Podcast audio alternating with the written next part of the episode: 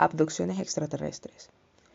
A lo largo del tiempo, este ha sido un tema muy controversial para las personas. Hay quienes afirman que no existe vida en otro planeta, pero hay quienes también defienden firmemente la presencia y vida de otros seres. Pero, ¿qué es la abducción extraterrestre?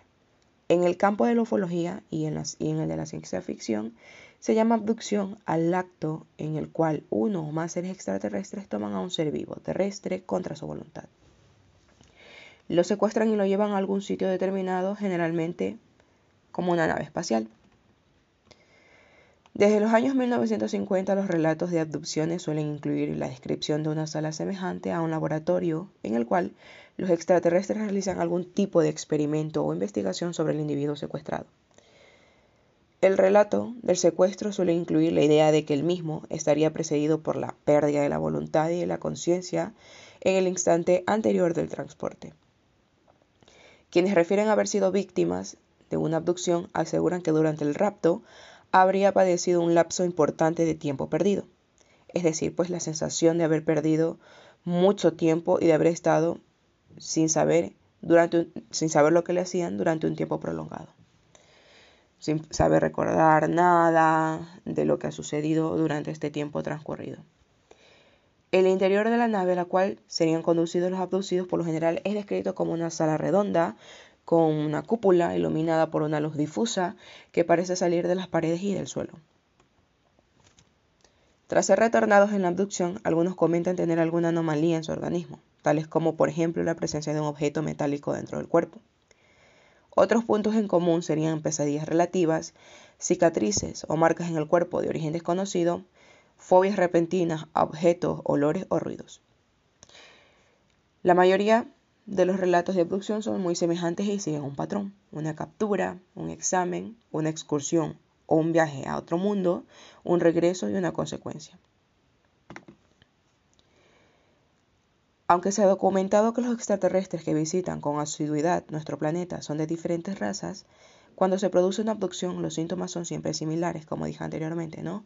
Es importante recalcar que aunque no tengamos noción de haber vivido una, mm, una abducción, los siguientes síntomas suelen ser un indicador fiable de que se ha producido una abducción en el individuo como lo dije anteriormente, ¿no? disminución del interés, también un insomnio progresivo, estado de ánimo deprimido, agitación, fatiga, sentimientos de inutilidad, disminución de la capacidad de concentrarse, pensamientos recurrentes de muerte.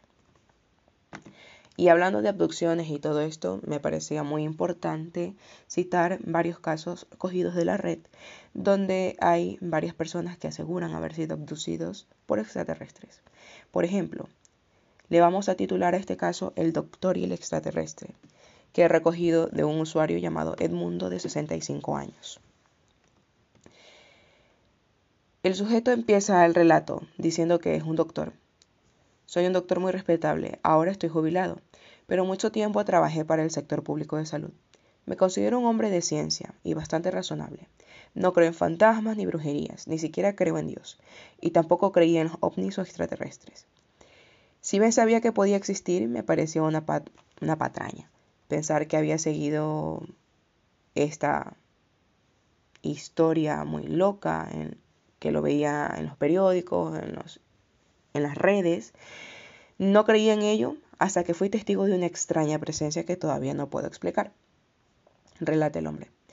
Yo como acostumbraba a jugar frontón después de dar consulta y antes de llegar a casa, una noche que no llevaba mi carro por alguna avería, después del frontón decidí regresarme caminando. Mi casa estaba cerca de la cancha, a menos de medio kilómetro. Era una noche particularmente oscura.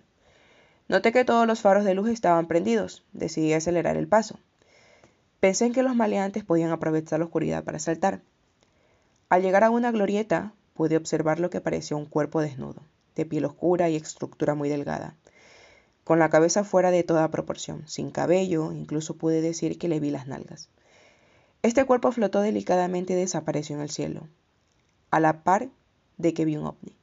Una nave dirigirse rápidamente, pero sin producir ningún silencio, sí, hacia donde él estaba. Al llegar a casa debo reconocer que sentía que algo o alguien me perseguía. Decidí no contar nada a mi esposa. Al llegar a casa me di cuenta que no había luz. Al otro día la electricidad corrió con naturalidad y algunos vecinos comentaron que vieron un ovni. Una nave silenciosa volando muy cerca de sus casas. Y esto coincidía con la descripción de lo que yo había visto. A pesar de aquello y de haberlo contado, pocos me creyeron. A la par de esta historia también tenemos una segunda. Campamento en Tepoztlán, que es contado por un usuario de red llamado Fernando de 24 años. La historia empieza así. Un fin de semana salimos a acampar cerca de Tepoztlán, en el estado de Morelos. Dicen que por allá hay mucho avistamiento ovni. Nosotros solo queríamos un lugar lejos de la ciudad, para pasarla entre amigos. Íbamos en, en el cuarto semestre y festejábamos que nos habíamos ido muy bien. Estábamos tomando y oyendo músicas por la noche cuando el perro, que era muy tranquilo, de un amigo comenzó a ladrar y a ladrar bien fuerte hacia el bosque pues tontamente andábamos eh, envalentonados, es decir, borrachos, ya que éramos varios que teníamos buena condición física, pensábamos que era un ladrón o algún malviviente que se había colado y se iba a aprovechar de nosotros cuando nos durmiéramos. Así que nos levantamos con una cerveza en la mano y nos fuimos hacia donde ladraba el perro. No avanzamos mucho, pero sí vimos una sombra, como de un niño. Digo sombra porque se veía oscuro, pero claramente que era la figura de una persona de pie, pero muy pequeña además. También, aparte de esto, se escuchaba y se veía cuando movían las ramas de los árboles, ya que esta criatura o niño estaba en el bosque. De repente, quién sabe cómo, pero se subió a un árbol. Yo le vi un pie. Tenía la piel muy oscura y no tenía dedos, como si fuera un tronco. Sabíamos que subía porque las ramas se iban moviendo bruscamente y luego de repente ya no se vio ni se escuchó nada. Pasamos las linternas por las ramas y no veíamos ya nada. Decidimos levantar el campamento y rentar un cuarto en Tepós, pues no nos daba confianza dormir ahí. Ya luego platicando unos dices que le vieron las manos, pero solo tenía dos dedos. Lo que todos recordamos es que era de piel oscura y que olía como jabón de trastes. Les contamos a personas que vivían ahí en Tepós y nos dijeron que cosas así ya les habían pasado a otras personas y que luego los perros amanecían muertos. Y bueno, por última historia acerca de abducciones extraterrestres y ligado al tema extraterrestre tenemos la de Tsanat de 31 años, que ella refiere y dice con su historia como un título que no sabe si fue un sueño. Siempre he tenido miedo a los extraterrestres, desde que soy pequeña. Cuando era niña no podía ni siquiera ver la película de Steven Spielberg, de E.T., Incluso algunos personajes como C3PO, Yoda o los Eworks me causaban ansiedad. Sé que sonará exagerado o cómico, pero era algo fuerte para mí. Incluso fui a terapia porque dejé de dormir algunas noches por este tipo de tema. Conforme crecí fui superando esta fobia. A los 19 años pude ver por primera vez una película sobre extraterrestres y me seguía causando ansiedad. Una noche calurosa decidí dormir en el estudio de la casa. Ahí era más cómodo, ya que había una gran ventana que ayudaba a que el sitio estuviera más fresco. Era verano y el calor era insufrible. Me recosté sobre el diván y soñé algo que no me pareció un sueño. No a los sueños que yo acostumbraba, para ser clara. Era un lugar sumamente oscuro, pero del techo se veía una potente fuente de luz que me deslumbraba y no me dejaba ver casi nada. Sabía que había más personas en la sala, no recuerdo ningún sonido, figura o rostro. Recuerdo que sentía mucho frío, estaba acostada en una enorme y lisa cama de metal en posición fetal. Intentaba mantener mi mente en blanco, aunque estaba muy asustada. Algo en mí sabía que ellos podían leer mi mente, y que era mejor que no, no supieran lo aterrada que estaba. Recuerdo también que pensé que nada serviría pedir que no me tocaran, ya que ellos no conocían la misericordia. Desperté y no estaba sudando. No había sido un sueño. Parecía muy asustada, pasaron un par de años y cuando realizamos un viaje a carretera una amiga me contó sobre un libro que estaba leyendo de Carl Sagan sin que yo lo hubiera contado nada antes y ella relató mi experiencia al pie de la letra, diciendo que algunos experimentos genéticos extraterrestres los hacían de esa manera. Y asegura haber sido abducida por extraterrestres para haber sido investigada.